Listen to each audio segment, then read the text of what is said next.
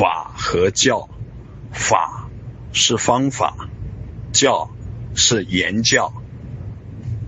言教是在依着方法，呃，得到宗旨，而显示宗旨，而做教导，而有言教。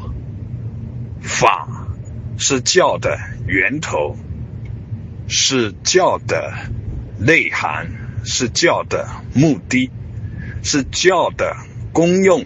得到落实的根本载体、根本保障，得法不得法，是教是否有效、是否有其妙用的根本。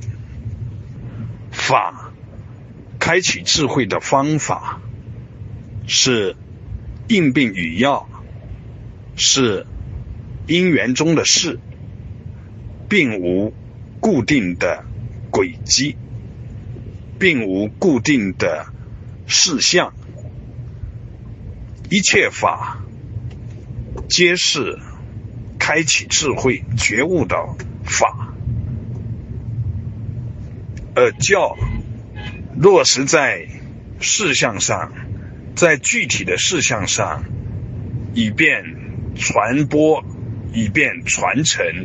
就相对的有固定的特征，法无定法，教有所规范，法教法教依法而教，违法而教都不离法。呃，如果没有得法或者离开法的宗旨，那么。就是僵硬的内容，就是教条，就是僵化。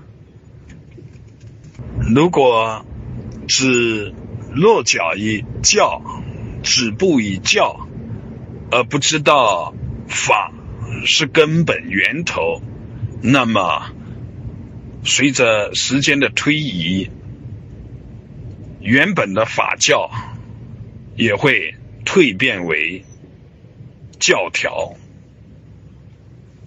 就逐步的丧失了鲜活的生命力。自觉觉他学法修法，当然要从学教入手，但是不是为了学教修教，而是为了按开启智慧的方法。而修行法和教，毕竟是为着法，为着开启智慧。如是见。